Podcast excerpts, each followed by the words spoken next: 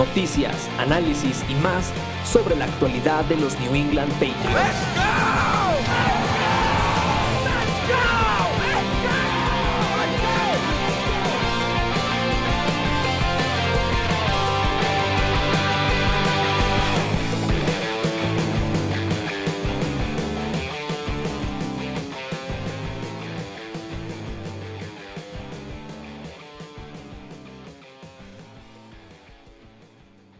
Listo, ¿qué tal amigos? Muy buenas eh, tardes, noches, días y hoy más que nunca tardes, noches, días eh, a quienes nos escuchan a, través del podcast de Nación Patriota.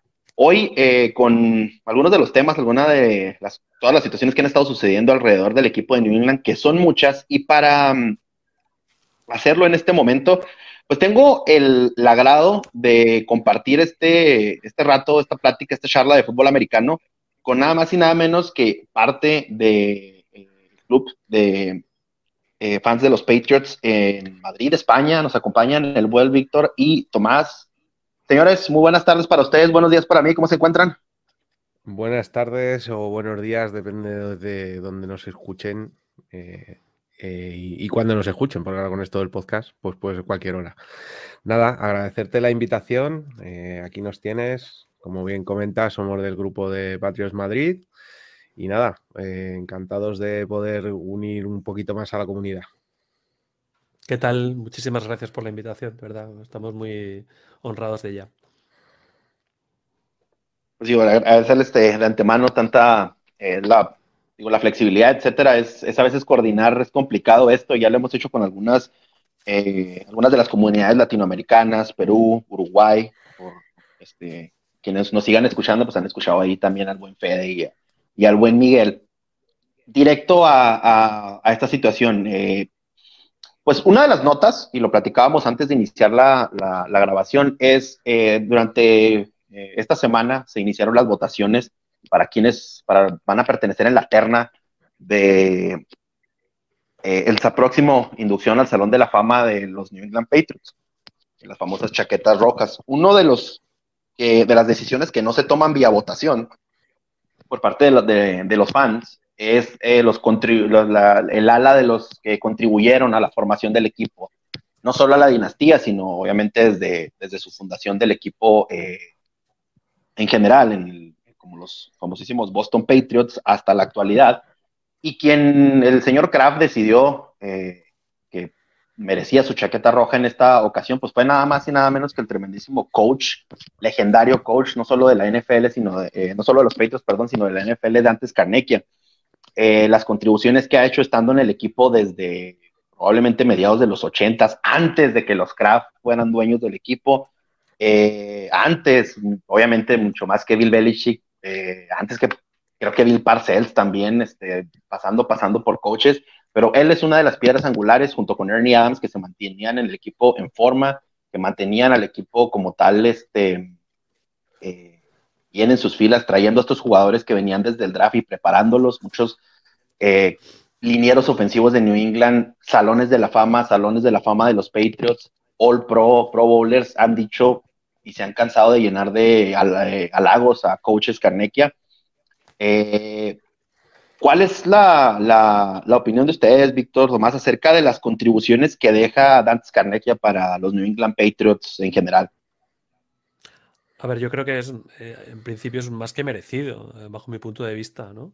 Es un tipo que yo creo que encarnar los valores del club, que ha estado comprometido incluso cuando ya no estaba en activo, ¿no? Dejó de ser eh, parte del, del, coach y, o sea, del equipo de entrenadores y siguió ligado de más o menos manera, no tuvo problema en volver. A ver, yo, yo lo tengo clarísimo. Eh, tipos así son los que quiero en, en, mi equipo siempre y me parece algo como bastante justo darle un reconocimiento de este tipo. Yo no sé, Víctor, si opinas lo mismo. Yo es que creo que estamos ante probablemente el mayor culpable de que un señor que se llama Tom Brady haya podido jugar hasta los 44 años. Es decir, esta Dante Scarnecchia era el encargado de proteger a Tom para que no tuviera golpes, no tuviera problemas. Y de hecho es una de las cosas que más echamos de menos. Eh, a ver, este año, este Adrian Clem que hemos fichado donde parece que ya el, experimento del año pasado de subestimar lo que es el tema del coach ofensivo eh, lo vamos a superar, a ver si podemos recuperar por lo menos una quinta parte de lo que teníamos con Scarnequia.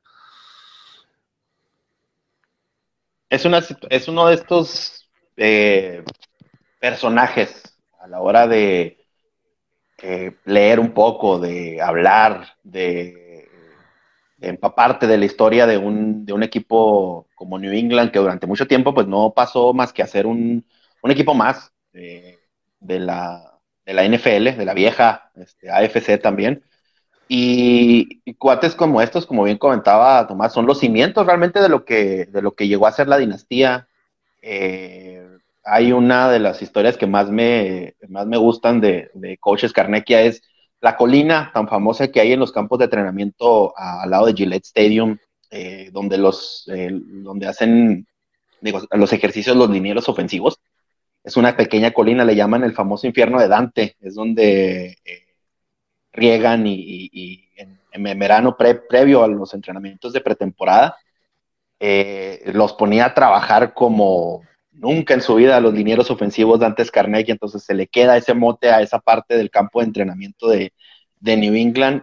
Eh, desde esas cuestiones, desde esas pequeñas situaciones, desde el trabajo, desde el reconocer jugadores. Creo que él vio en Trent Brown eh, lo que a veces a temporadas vemos, a veces a juegos vemos y a veces a juegos se desaparece completamente, pero hay ese talento.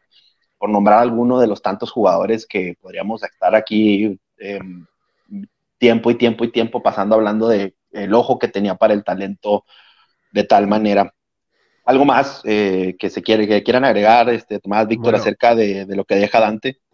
Esa colina que comentas que se la subía él corriendo con los linieros a sus 60 y muchos tacos. Sí, es, es, increíble toda la, cantidad de cosas y uno se puede, va, a llegar un, algún momento en el que alguien va a escribir una biografía de, la, de la vida de, de, de Dantes Carnequia y es, va a ser algo, ya hubo un pequeño NFL Films con él y creo que con eh, Ivan Fierce, otro que también creo yo que se merece también su chaqueta roja probablemente en próximos años, el eterno entrenador de, corredores de New England, que si también vamos a pararle ahí qué tantos jugadores y qué tantos partidos importantes no New England ganó a través por tierra, esta combinación ganadora es una de las más este, prolíferas, yo creo, de toda la, la NFL. Pasando a temas ya no tan agradables, eh, bueno, yo creo que toda la gente eh, ya está. Es decir. Sí, pasando a, al regresar, probablemente lo que esperemos no sea un vaticinio, ¿verdad? De, lo, de los años en los que antes Carnequia llegó a los Patriots cuando eran el arrastre de la liga. Eh, digo, ya todo el mundo hablar, ponerle eh, los asteriscos que quieran, ponerle las dudas que tengan, ponerle el nombre que se quiera poner. La situación en New England realmente es algo ajeno completamente a cualquiera de los aficionados que siguen al equipo y no estoy hablando solamente de los tiempos de la dinastía, sino estamos hablando de tiempos mucho atrás, el desorden que se está viendo, tanto que se deja ver adentro de la organización, tanto barullo, tanto chisme que está pasando alrededor de la situación de Mac Jones y de Bill Belichick. Bill Belichick que detalles tan pequeños como que no ha dicho el nombre de Mac ya en mucho tiempo en ciertas entrevistas, un Bill Belichick que, en mi opinión, se le ve muy soberbio al dar algunas de las eh, respuestas a los medios, medios que obviamente no son de, eh, de sus favoritos a la hora de, platicar, en específico las personas que cubren al equipo en Boston, que a veces son algo eh, agresivas, por decirlo menos.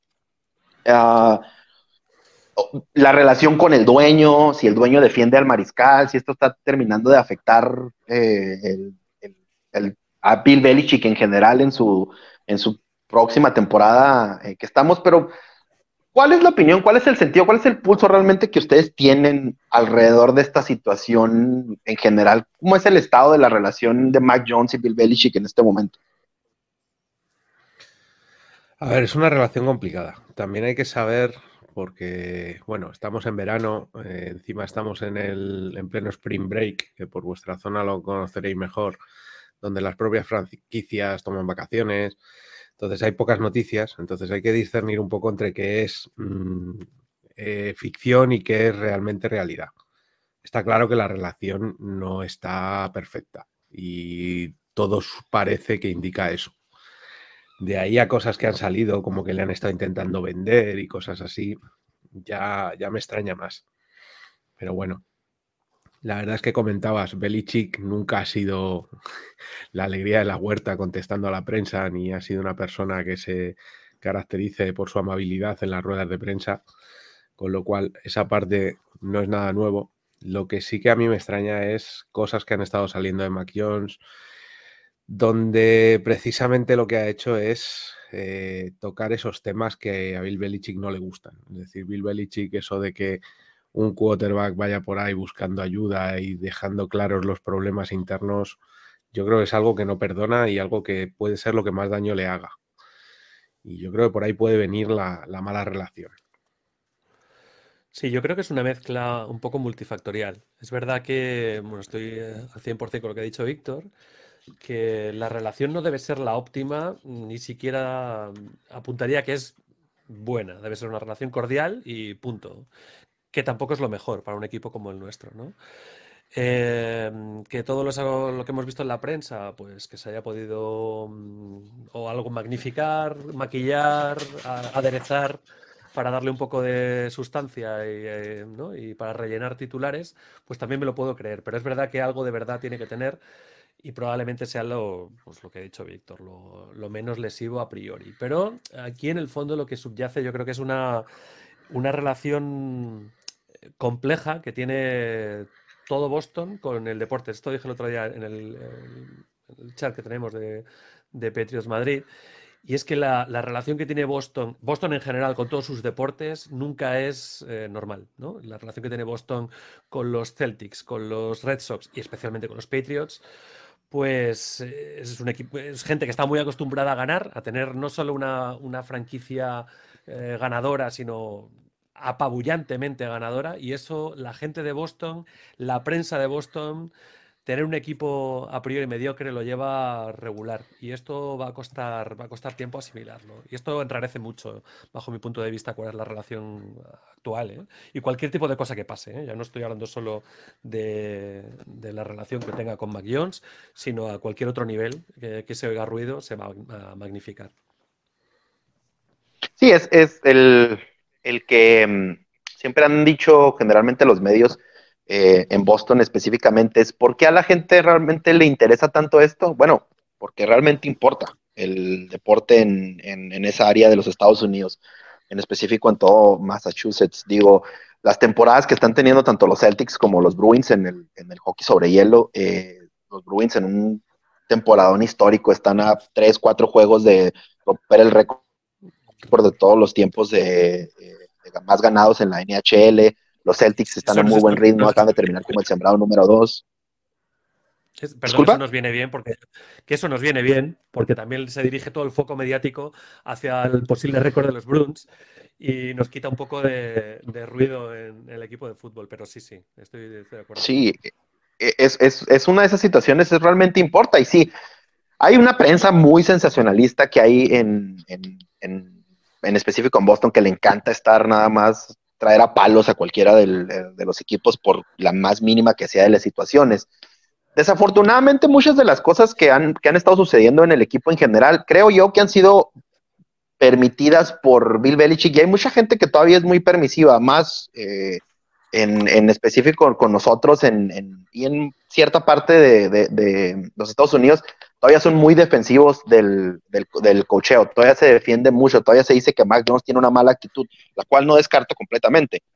Que no aceptó el cocheo y es donde entran las discusiones de otro tema que vamos a, platicar también eh, en el desarrollo del podcast. Pero, ¿qué tan realmente eh, es, qué tan fantasioso tanto eh, Víctor, Tomás, ¿qué tan fantasioso es en verdad que Bill Belichick haya ido a ofrecer a Mac Jones como cambio, eh, como moneda de cambio previo al draft? ¿Lo, lo, lo, consideran ustedes como algo que realmente llegara tanto la mala relación como para que eh, Bill Belichick estuviera dispuesto a cambiar a su, a su coreback de, de primera ronda?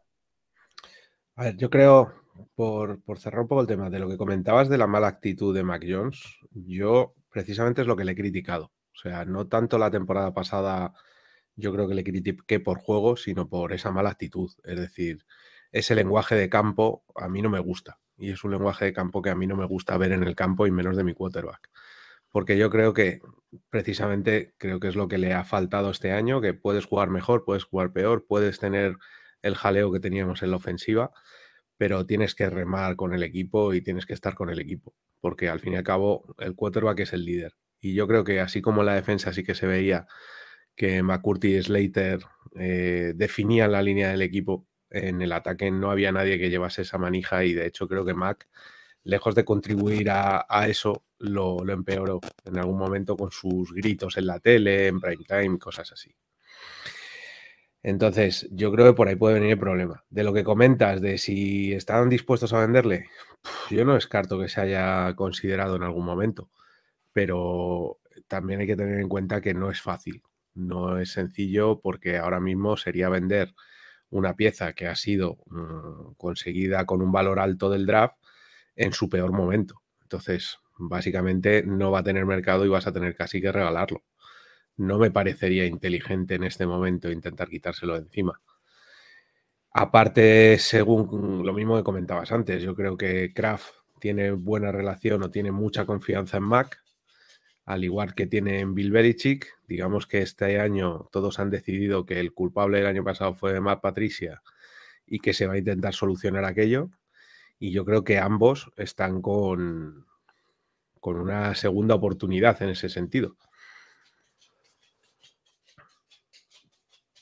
Sí, vamos, totalmente de, totalmente de acuerdo. Yo creo que no es nada inteligente.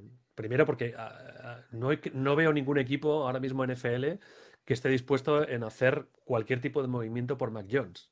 Y hablo de NFL. A lo mejor en la XFL sí que hay equipos que están a algo, eh, dispuestos a hacer algún cambio por, por Mac Jones. Pero mm, no le veo, no le veo un nicho de mercado posible. Está, habría que regalarlo y, te quedas sin quarterback. Que esto, bueno, que nos gustará más o menos, eh, seremos más fans o menos fans, pero ahora ¿qué hacemos sin un, sin un quarterback? Entonces, eh, bueno, pues eh, me parece, quiero decir, que, de fondo, volvemos a lo mismo, de fondo me creo que se haya intentado o mm, planteado, pero que esto no, no debería ser un, un planteamiento real. Yo tengo claro que a Las Vegas Raiders no se le ha ofrecido porque habría firmado que sí, porque creo que le van a cambiar el nombre y el logotipo al, equipo dentro de poco. Y, sí, sí, yo creo que McDaniels, vamos, habría firmado con los ojos cerrados una pareja Garópolo-Mac Jones, pero vamos, seguro. Me parece sorprendente que todavía estamos en ya en el 2023 y todavía la gente quiere seguir replicando el modelo de New England en algunos otros lados. Es fantástico lo que está haciendo eh, McDaniels allá, ¿no? Para aplaudirse para algunas personas, para otras personas es de, ya viste este experimento en muchos otros lados y bueno, McDaniels al fin y al cabo es, es un este, es uno de esos personajes de la NFL. Es un poco el modelo de marca blanca, es decir, es el modelo eh, llevado de aquella manera, porque te faltan piezas fundamentales. Sí, ya, ya, ya, lo platicamos ahorita, los cimientos realmente muy en el fondo y ya no es el primer intento que tiene McDaniel de hacer las cosas. Eh, ahora parece un poco más este, maduro en ese aspecto, esperemos y, y sí le salga. Regresando un poco a lo que, a lo que platicabas acerca del, eh, digo, lo que platicábamos acerca de que si Mac se ofreció o no se ofreció. Creo que sí, el valor de Mac realmente es un, es, un, pues es un elemento que ya necesita recuperar algo de terreno. El mismo Mac probablemente sepa eh, esta situación y la gente que lo rodea. Hay una gran diferencia entre eh, los eh, corebacks que ha tenido New England en los últimos años a Mac. Mac viene de ser campeón nacional, viene de la máquina que es Alabama detrás de ellos. En Alabama los, los forman de esa manera porque son literalmente ellos su marca eh, y, y, deben de producir en el campo. De ahí la frustración, creo que yo, de Mac, de decir, no tengo por qué lidiar con esto cuando ya venía tratando yo, entre asteriscos lo dejo, las cosas bien en su primer año como novato. Entonces, si el valor no iba a ser el mismo, sí Kraft creo que vas por una cuestión yo económica, no considera deshacerse de Mac, porque realmente son dos años todavía bajo control de ellos a un precio súper económico, muy cómodo. Tema delicadísimo para los craft que les digan que son este baratos, en pocas palabras, este, con, esa situación. Y el mismo Bill Belichick, el mismo Bill Belichick se metió en camisa de once varas al hacer unos comentarios acerca de lo que gasta o no gasta el, equipo. Pero sí, sí veo, creo que eh, el, el, talento está ahí, sí, la actitud probablemente ya tiene problemas. El mismo Nick Saban decía que Mac Jones tenía problemas de actitud y que de vez en cuando tenía que meterlo en, cintura en, Alabama por, por el background que tiene Mac de, ser tan competitivo. Otra situación es la que nos podría plantear en el sentido, para mucha gente, y lo cual me parece sinceramente, y no sé si ustedes difieran de, en opinión, me parece fantástico, la verdad, y lo desesperante que alguna vez llega, llega a ser esta situación es las comparativas entre Bailey Zappi y Mac Jones. Para mucha gente, el, la caída de talento no, no es mucha, o alguna gente hasta llega a decir algunas de las opiniones que hemos leído, tanto en el sitio de Nación, no sé si con ustedes también pase, o las cosas que algunas veces se llega a encontrar uno en ese agujero negro que puede llegar a ser Twitter de vez en cuando, eh, acerca del, el, realmente para ustedes en específico, ¿existe una caída muy alta de talento entre Bailey Zappi y Mac Jones? ¿O este solamente es un fantasma creado por la mala temporada de New England el año pasado? Yo creo que hay una diferencia bastante em, evidente. El problema es que eh, a Bailey le hemos visto hacer dos fogonazos de buen juego, cosa que a Mac Jones prácticamente no se le ha visto nada. Y es verdad que es un momento como muy, es muy mediático, ¿no? Quitan a Mac Jones, meten a Bailey Zappi, hace dos pases, hace dos big plays, la gente se enfervoriza, pero es que luego no, hubo absolutamente nada. Lo, que hizo en el resto del partido es de quarterback malo, mm, malo. Bajo mi punto de vista no hay, que decir, yo creo que no tenemos nada, no hay un recambio de garantías, vamos, no, es, yo creo que no es ni una opción Bailey Zappi. No sé, Víctor, ¿cómo lo ves tú? A ver, yo para mí Bailey Zappi es un melón por abrir. Es decir, realmente no lo hemos visto. Eh, lo poco que lo hemos visto fue un poquito en pretemporada, que no lo hizo muy bien. Y realmente aquellos partidos de la lesión, donde la verdad es que con él el equipo funcionaba. Y cuando digo con él el equipo funcionaba, ahí lo que me faltaría son, como comenta Tomás, más partidos para discernir si era un tema de que yo creo que pasamos a hacer lo que hacíamos el año anterior, que era un sistema muy simple, con pases cortos, todo, mucha protección para el quarterback, o si realmente es que este chico tiene talento, es decir, eh, pues a lo mejor te puede salir un Brock Purdy, como le ha salido a 49ers, o no, eh, pero realmente es un melón por abrir. Yo creo que el plan de esta temporada es empezar con Mac, probarlo. Está claro que Mac tiene más talento, por algo ha sido pues, la posición del draft que fue, salió en primera ronda, ganó con Alabama, etcétera, etcétera. Pero bueno, si nos centramos en Alabama, al final los titulares eran Tua y Mac y el que está triunfando es Hartz. Entonces, en este deporte es así, en dos partidos o tres pasas de ser nadie a ser la estrella. la, situación para mí es, gracias a la gente de la Bahía, como siempre, los, los 49 de San Francisco, es el, tape de Prudy, lo que alcanzabas a ver de él en colegial, era bueno hace dos años más o menos, cuando todavía estaba Brice Hall, el corredor que está ahorita con los Jets de Nueva York.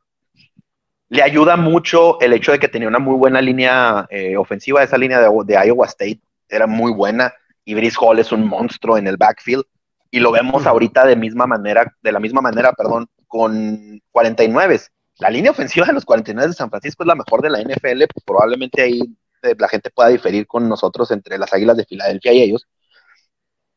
Y los y McCaffrey es McCaffrey es otro, es otro de esos tipos especiales que hay en cada, cada 10 años. Entonces, Sí creo yo que en la situación de Sapi desafortunadamente se ve en este tipo de comparativas de que tal vez no, el tipo, no es el tipo más alto, tal vez no es el tipo más atlético, tal vez no es el tipo más así, pero en un sistema ofensivo simple, donde parte de todo lo que tenga que hacer tiene que ser con estar ligado a una línea ofensiva que esté en sintonía y un muy buen corredor, pues Hearns es otro ejemplo de esos. Ahora, Hearns tiene un poco más de edge en el, sentido de que tiene más atleticismo y de que realmente tiene un brazo bastante moderado. Pero desde el colegial era lo mismo con él. Cuando jugaba con Oklahoma, para, cuando fue titular realmente en el, en el colegial, el tipo juega lo mismo y, y Nick Siriani supo aprovechar esa situación. Porque Nick Siriani es un coach netamente ofensivo porque Kyle Shanahan sabe aprovechar ese tipo de situaciones porque es un coach netamente ofensivo.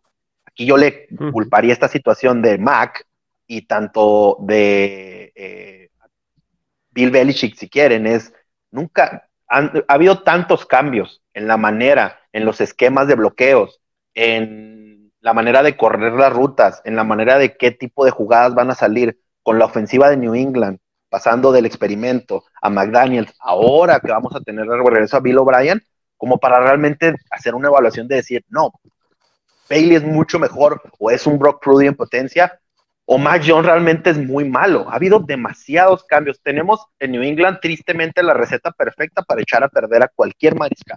Cambios y cambios y cambios cada temporada en la, en la ofensiva.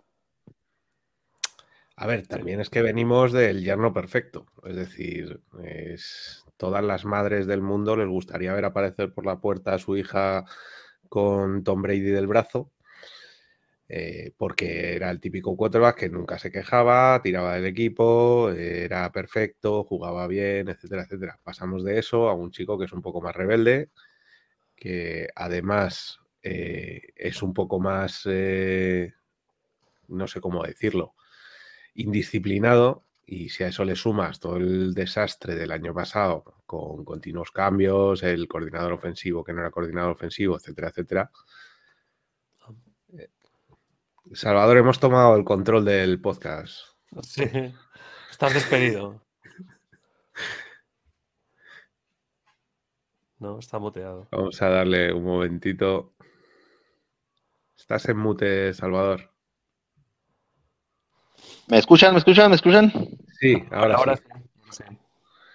sí. hay una disculpa porque tuve ahí una desconexión. Eh, adelante, una disculpa.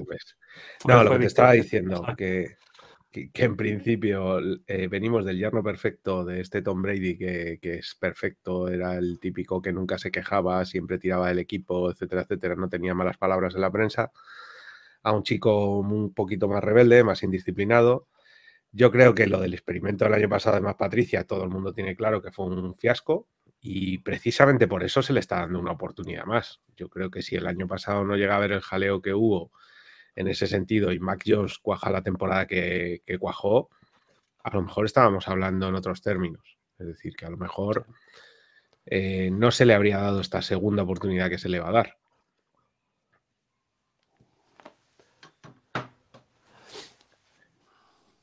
Sí, pues yo creo que, eh, digo, la, situación la vamos a ver en, desarrollo esta próxima temporada. Hay que esperar.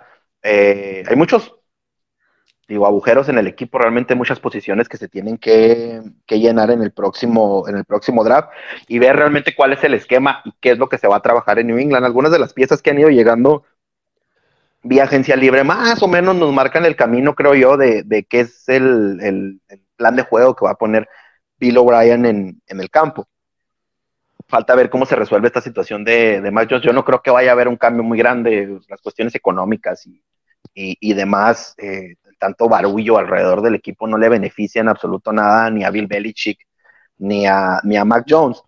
Y en este tema, eh, platicando a, a, largo y tratando de ser un poco, aterrizando un poco más las ideas que hemos estado desarrollando durante el podcast, es, antes de pasar al, tema del, de, el tema del draft, eh, ¿Quién tiene realmente, eh, Víctor, Tomás, en su opinión, más en juego en esta temporada 2023 eh, que se viene? ¿Jones o Bill Belichick? Yo creo que Jones, Bill Belichick, eh, para mí tiene crédito suficiente para hacer, para jubilarse, morir literalmente en Foxboro Quiero decir, el crédito que tiene Bill Belichick, como dijo en la rueda de prensa, que seguramente te lo voy a, te lo voy a quitar, Víctor, es los últimos 25 años, ¿no? Eh, Mac Jones, eh, yo creo que está ante su última oportunidad. Eh, y no sé si toda la temporada va a durar. O sea, la oportunidad en sí, me refiero. Yo creo que si esto se tuerce y el equipo va mal y Mac Jones no es lo que esperábamos, yo creo que no acabará la temporada con, los New England Patriots. En Patriots a la madrileña somos de, esa banda de los Sons of Belichick. Eh, vamos, yo no le pongo absolutamente en duda y creo que nos estaríamos equivocando si le pusiéramos en duda. Yo lo dije la temporada pasada. La temporada pasada cualquier otro equipo de la liga que no tuviera a Bill Belichick ahora mismo estaríamos hablando de que vamos a coger en el número uno del draft. Y estuvimos peleando por el playoff. Es decir, yo para mí Bill Belichick es algo que si de verdad Kraft eh, se plantea echarle este año, se va a equivocar muchísimo y para mí es cometeríamos un error histórico. Yo creo que es un ruido que viene más por fuera del resto de equipos que lo tienen un poco cruzado, porque a mí me hace mucha gracia cuando dicen no, es que está anticuado, es que su modelo ya no funciona. A mí hay una cosa que me está empezando a dar mucho miedo y es que su modelo es el que está tomando Kansas City. Y a mí Kansas City me empieza a parecer muchísimo a lo que éramos los Patriots, donde todos los años ven marcharse a estrellas, cogen jugadores de segunda línea o, con dudosa reputación y los vuelven a poner arriba del todo, donde tienen un quarterback inamovible y un Tyren maravilloso que son Kelsey y Mahomes. Es decir, yo creo que el modelo sigue funcionando. Y para mí el que tiene que demostrar algo es Mac. Es decir, Bill Belichick ya hemos visto que ha funcionado los últimos 25 años en una liga que está hecha para no ser dominada, él ha sido dominante. Eh, Mac Jones no le hemos visto nada. Yo todavía estoy esperando a verle un drive ganador a Mac Jones, eh, que es algo que todavía no le hemos visto en NFL. Mm, y creo que este año me preocupa mucho que tenemos un calendario complicado, nuestra conferencia se está poniendo muy difícil, sobre todo como venga Rogers y demás, y me preocupa que estemos en el mes de, no te voy a decir enero, eh, en el mes de diciembre o noviembre pulsando el botón de, de emergencia porque, porque la cosa no funciona.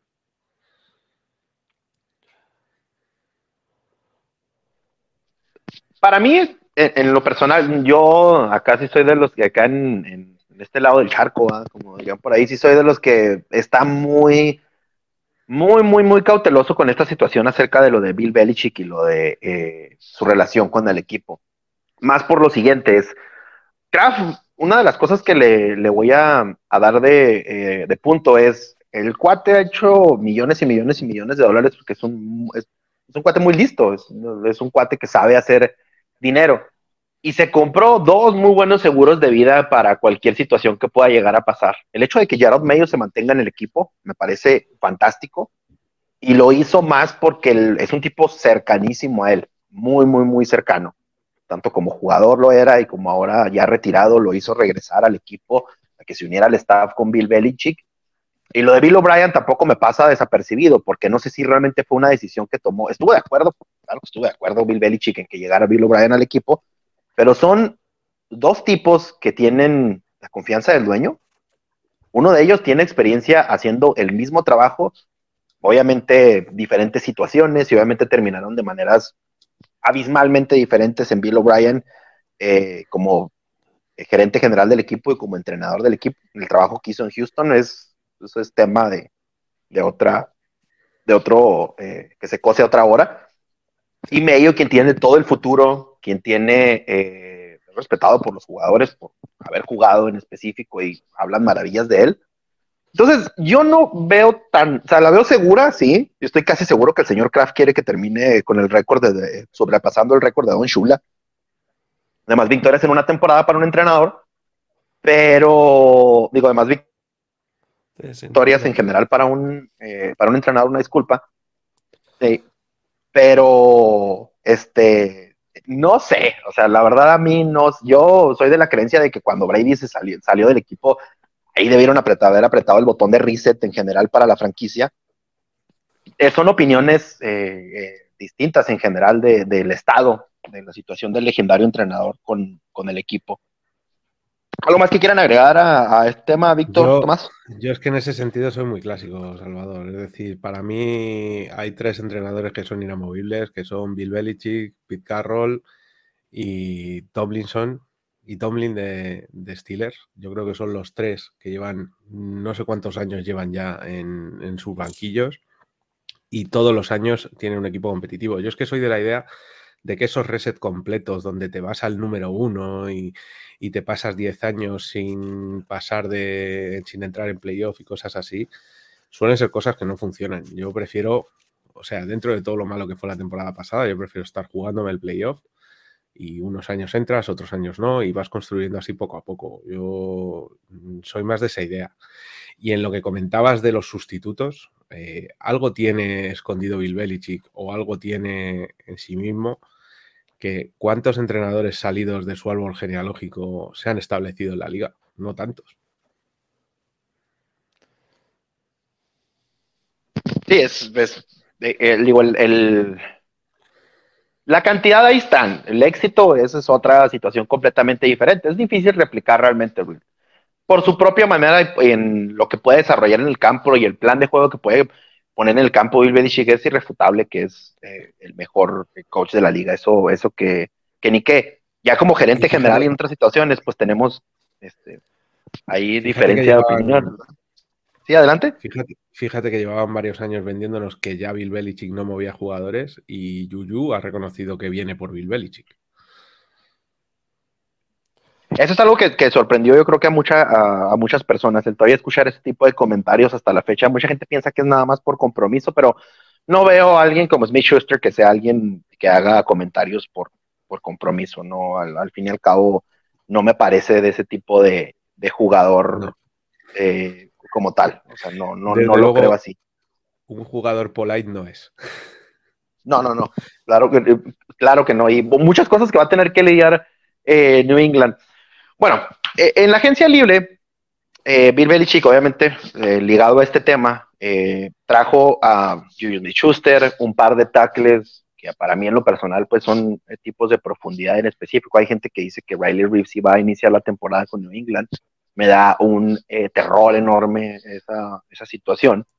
Mike Gesecki, que creo que es probablemente la mejor contratación de toda la agencia libre y los regresos, obviamente, como sabemos, de jugadores que ya estaban en el equipo, tratando de mantener la defensa lo mejor eh, que se pueda.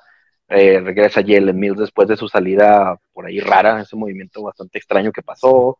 Jonathan Jones, parece que la situación con Jack Jones está, parece que ya se resolvió, a diferencia de, Bailey que termina ya en, eh, con los Delfines de Miami, etcétera. Pero aún están esos, esos espacios que hay en el equipo. Aún sigue el equipo, creo yo, sin, haber, sin tener un corner titular, un corner número uno. Ya tiene años Bill Belichick buscando, creo yo, ese corner. Eh, obviamente la situación del receptor, pues, todo el mundo tiene diferentes opiniones. Mucha gente dice que eh, ya hay muchas manos y que no necesitas realmente un receptor número uno mientras cada uno cumpla su trabajo. Eso es eh, una discusión que puede uno meterse ahí pasar horas y horas teniendo y obviamente la situación de los tackles. Y creo yo no nada más del tackle, del tackle izquierdo, creo que también eh, en general el reset en la posición de tackle está ahí, a pesar de que Trent Brown todavía se encuentre en el equipo. De todas estas urgencias, eh, Tomás, Víctor, ¿cuál realmente ustedes consideran que es la posición que, si ustedes tuvieran el control del pick número, eh, número 14 que tiene New England en este próximo draft, ¿cuál ustedes consideran que esta es la, sería la mejor apuesta de parte de Bill Belichick para tomar en, el próximo draft. Sin jugadores, sin nada. Si obviamente quieren incluir algún jugador en, la discusión, no tengo ningún, no hay ningún problema, pero ¿cuál es la posición de urgencia en New England? Yo te lo voy a decir medio en broma, medio en serio. Con el 1-14, New England debería escoger un kicker. pregunta, señoría. No, es que no tenemos un kicker. O sea, no hay, un tipo que está disfrazado de kicker, pero no, no, y es una posición crucial a día de hoy, bueno, a día de hoy, en cualquier equipo de NFL. Y estamos de, desmereciendo, o sea, decir, este agujero enorme en la, ofensiva, pues estamos eh, como obviándolo, ¿no? Eh, yo creo que es crucial eh, tener un kicker de garantías y no lo tenemos. Además, podemos seguir hablando. A mí la defensa me da menos Mm, preocupación, teniendo a Belichick detrás, obviamente, si tuviésemos a otro entrenador, pues probablemente estaría temblando, ¿no? Pero con Belichick, que es un tipo que es capaz de reconvertirnos a nosotros tres en left tackle de garantías, eh, a mí me da relativamente poca... Decir, que me puede, me puede preocupar, pero no, no especialmente. Y luego está la eterna pregunta: ¿tres receptores tres equivalen a un receptor 1? Mm, o un tres receptores 3 y un Tyren con buenas manos hacen que no necesites un receptor de primer nivel. A mí no lo tengo tan claro, ¿eh? No lo tengo tan claro esta, esta ecuación. Víctor. A ver, yo para mí súper necesario un safety. Es decir, eh, la salida de McCurty deja un agujero grande eh, y hay que cubrirlo. Un safety o un corner, yo creo que nos harían falta. Lo cierto es que, bueno, como decía Tomás, a mí en New England la defensa me preocupa poco. Yo todavía recuerdo la cantidad de palos que cayeron el año pasado después del draft, donde se decía que se habían cogido cornerbacks bajitos, que aquello no valía para nada, etcétera, etcétera. Y mira la defensa que tuvimos el año pasado. Yo creo que si se pone a tiro uno de los receptores buenos, que se pusiera a tiro un Smith Nickba o el otro chico este, Johnston, de TCU, mm, yo me pensaría ir a por ellos, eh, visto que lo de, de, Andre Hopkins y lo de Jerry Judy no va a funcionar. Si se pone uno de estos a tiro, iría por ellos. Y sobre todo, donde hay que reforzar es en línea ofensiva. Línea ofensiva, sobre todo en ese número uno, si llegas un Skoronsky o, o algún tackle bueno similar, mm, estaría fenomenal. Pero como comenta Tomás, aunque lo comenta medio en broma, medio en serio, yo creo que en equipos especiales, sobre todo Panther y Kicker, son dos posiciones que históricamente hemos menospreciado y el año pasado vivimos de, ellos en muchos de los partidos. Eh, me preocupa volver a enfrentarnos a una temporada así, donde teníamos un Panther que no era capaz de despejar más de 20 yardas, donde nuestro kicker en cuanto estaba a más de 25 yardas ya no llega. Eh, lo digo sobre todo porque tenemos un año muy complicado en ataque, donde cada punto va a valer oro y creo que estamos echando mucho de menos a seguros de vida como teníamos antiguamente con Binatieri o Goskowski, que nos daban muchos puntos. Eh, y en rondas bajas deberíamos buscar algo así. A mí me, me sorprenden Digo, los comentarios obviamente de, la situación del receptor es un terror cada, cada año el hecho de qué receptores van a tomar y qué, qué clase de jugador van a desarrollar en el equipo. Ya eso es un tema, yo creo que uno de los más gastados en general en, New England acerca de, los receptores. Sí, a ellos les llama mucho la atención, han tenido eh, visitas, eh, estuvo Jordan Addison también de USC, quien es un tipo, uno de los mejores eh, corriendo rutas en, toda la, en todo el colegial. Una eh, chulada de, jugador.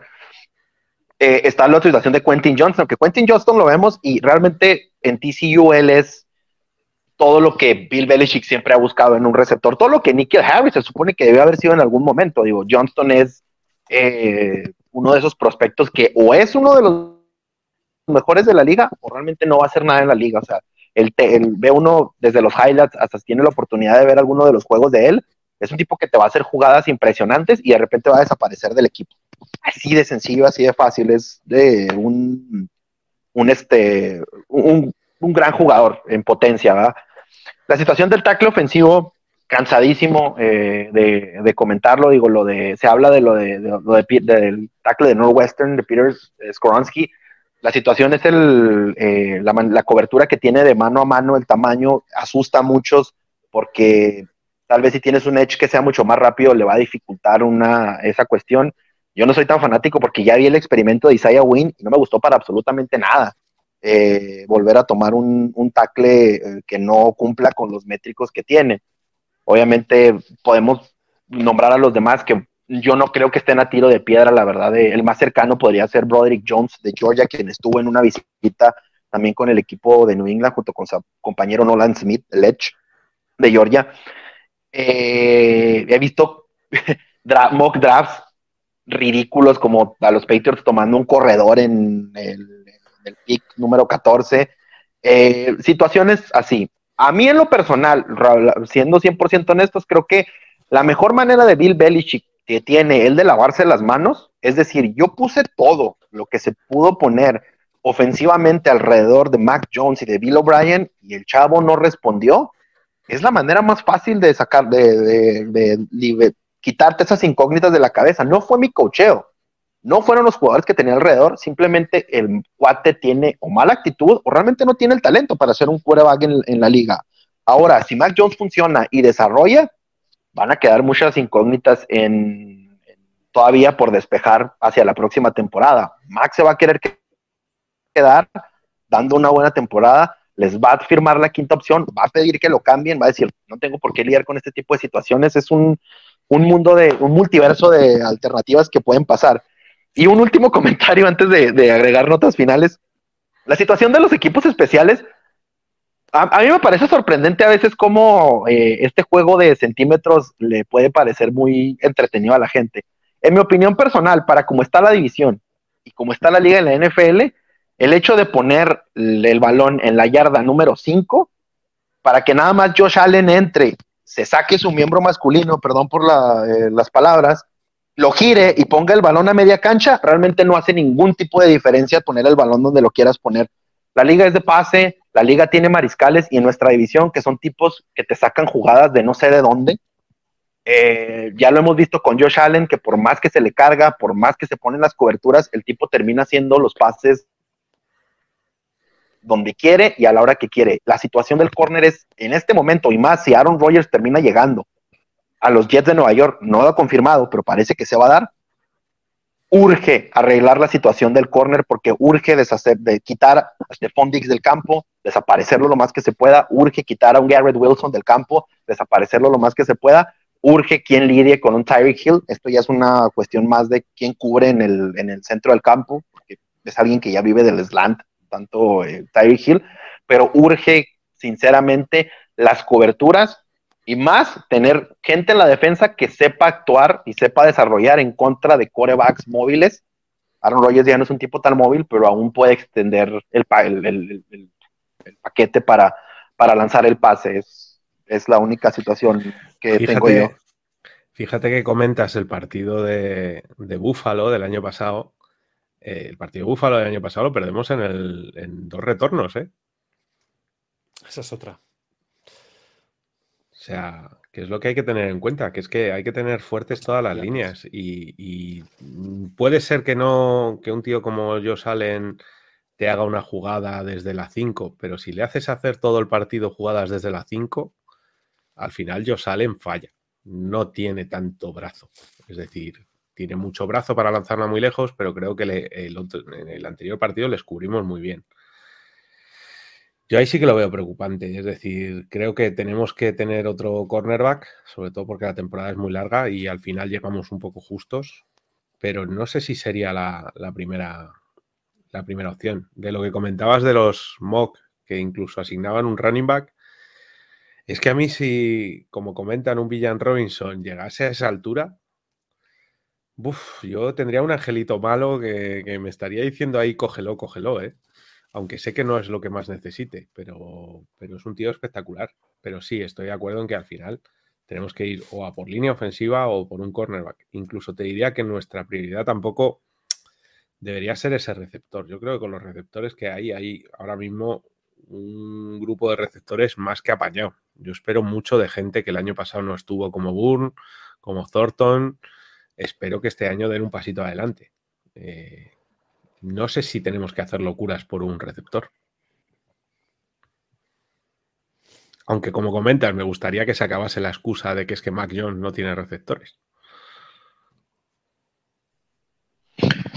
Bueno, eh, pues señores, el creo que eh, los temas se, tocaron, se puso ciertas cuestiones sobre la mesa, cada quien puede diferir las opiniones cuando eh, nos escuchen y dejarnos obviamente un comentario en el eh, blog de Nación Patriota. Antes de, despedirnos del podcast, tanto Tomás, Víctor, si gustan, obviamente también a veces, como les comento, Twitter puede llegar a ser un agujero negro, pero igual se, les dejo la puerta abierta.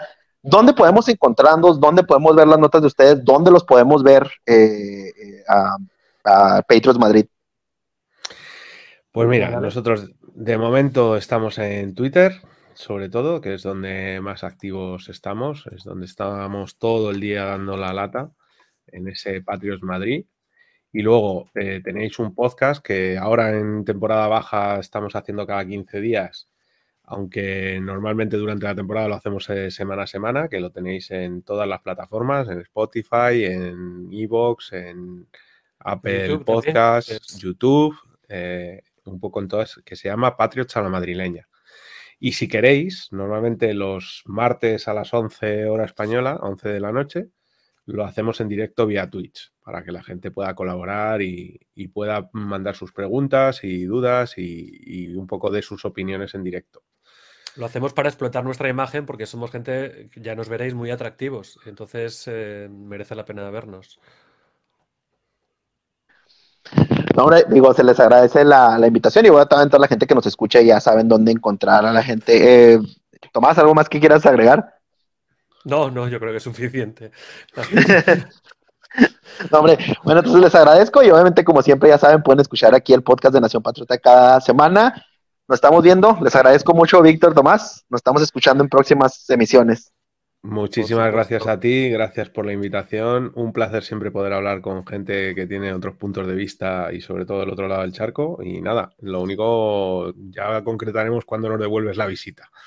Eso es cierto. Un abrazo muy grande desde Madrid y nos vemos en nuestro podcast. Hombre, les agradezco mucho y ya nos pondremos este, en contacto, obviamente para que nos escuchen.